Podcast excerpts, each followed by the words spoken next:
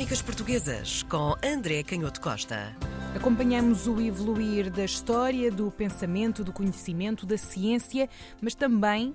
fica na história todos os atos e todas as situações de resistência a este boom de novidades, André. Ah, sim, o documento que temos hoje é, uh, permite-nos uma crónica muito interessante, porque é um documento uh, impresso na Secretaria de Estado, em 1768, e é o regimento de Real Mesa Censória. A Real Mesa Censória foi uma instituição criada para controlar a informação, para controlar a impressão de livros, de folhetos, de panfletos, de libelos no, no espaço público, no Reino de Portugal, na época, e, portanto, assim, evitar uma série de perigos ou de riscos que eram considerados pelos ministros do rei, pela monarquia, como riscos terríveis que podiam desagregar a própria, a própria sociedade, a paz pública. Nós vamos ver aqui uma série de, de ideias e, e, até o próprio vocabulário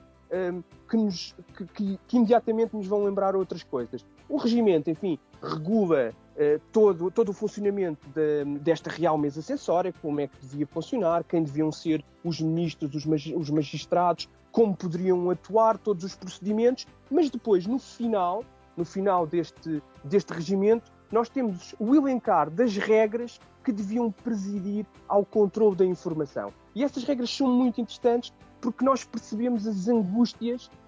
do governo, que era obviamente um governo monárquico, e que lidava, ou tinha que lidar, com essa explosão de informação, como tu disseste muito bem, que pela primeira vez, embora a imprensa já fosse antiga, nós temos dito isto aqui ao longo de, dos nossos, dos nossos, das nossas várias conversas, embora a imprensa uh, tivesse origem, como nós sabemos, no final do século XV, início do século XVI, a verdade é que só no século XVIII, por razões tecnológicas, mas também culturais, é que o acesso à impressão, à autoria, começou a ser de facto mais abrangente. Não era, obviamente, ainda um acesso universal e muito menos democrático, mas era, apesar de tudo,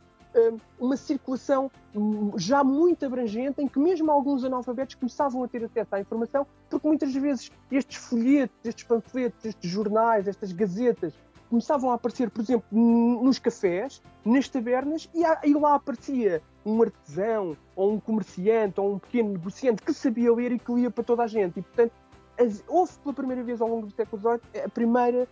grande circulação da informação e essa primeira grande explosão da opinião e da, e da, crítica e da informação a chegar a toda a gente com as consequências que vamos ver. Então essas regras que eram elencadas no regimento preocupavam-se, antes de mais, a primeira regra era autores ateístas, homens ímpios, pessoas, livros, libelos, folhetos que negavam a existência de Deus. A segunda regra, o problema da religião. E aqui começamos a ver um, um, um fenómeno um pouco mais complexo ou seja, não se negava, eh, obviamente, eh, apesar de tudo o que nós sabemos sobre o despotismo iluminado em Portugal e da, e, e do, da emergência do Estado como eh, a grande entidade soberana que regula a vida dos cidadãos, a verdade é que esta, como é evidente, esta real mesa censória não era contra a religião, antes pelo contrário. Deviam ser perseguidos, proibidos, eliminados todos os livros que defendessem a religião natural, ou seja, expressões religiosas quase um, à la carte. Portanto, expressões religiosas, a pluralidade de deuses, as diferentes religiões, fosse o judaísmo, fosse a expressão muçulmana, tudo o que fosse associado ao paganismo, a diferentes crenças, tudo isso devia ser perseguido porque, de facto, a religião católica deveria aparecer para a real mesa censória como a única que era admitida nos discursos. Uh, e isso é muito claro quando também depois se pretendiam proibir todos os livros que pusessem em causa a hierarquia eclesiástica. E aqui é muito importante que nós começamos a perceber o fuzilhar de outras ideias que, mesmo dentro da Igreja e mesmo na pena de autores religiosos, começam a aparecer. Ou seja, a ideia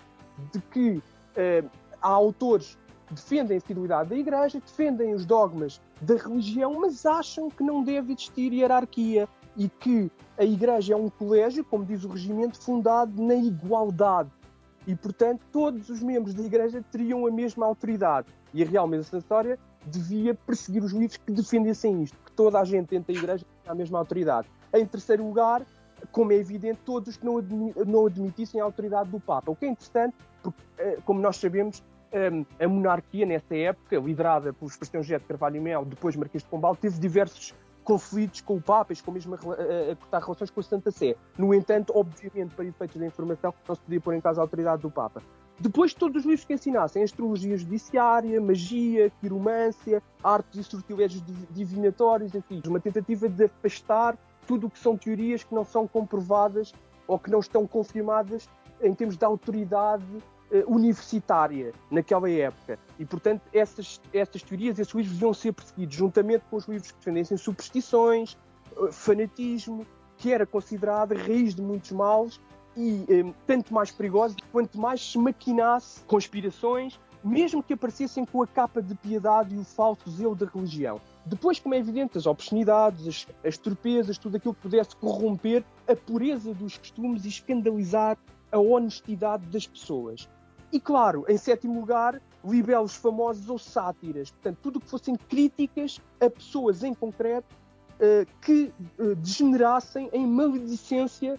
e, e, no fundo, discursos satíricos. Portanto, um cuidado muito grande com a, a, difamação e aquilo que eram as críticas a pessoas em concreto. E depois, em, em, em oitavo lugar, os papéis sediciosos, ou seja, a questão mais política, tudo o que fossem críticas ao governo que pusessem em causa ou que perturbassem o Estado político e civil. E falava-se aqui da extremidade, que é muito interessante e que ecoa muita coisa nos nossos ouvidos. Tudo que, o que fossem um, teorias políticas extremas, tanto os monarcómicos ou aqueles que defendiam que era legítimo, por exemplo, assassinar os reis quando se justificasse pela tirania, portanto, quando os governos fossem tiranos, estava justificado politicamente o assassinato, a violência contra os reis. Eh, e, portanto, isso era considerado proibido pela Real Mesa Censória. Mas também o outro extremo, ou seja, as pessoas que diziam que toda a soberania devia estar no povo e que os príncipes se deviam submeter à vontade do povo. O que nós vemos aqui é as instituições do século XVIII a lidar com um problema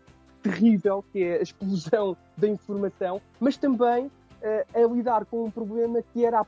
possibilidade de, pela primeira vez, as pessoas se informarem construírem o seu conhecimento, extraírem as suas próprias conclusões, construírem a sua própria visão do mundo. E este regimento constitui uma base de trabalho muito importante para que nós não cometamos os mesmos erros do passado. Crónicas Portuguesas com André Canhoto Costa.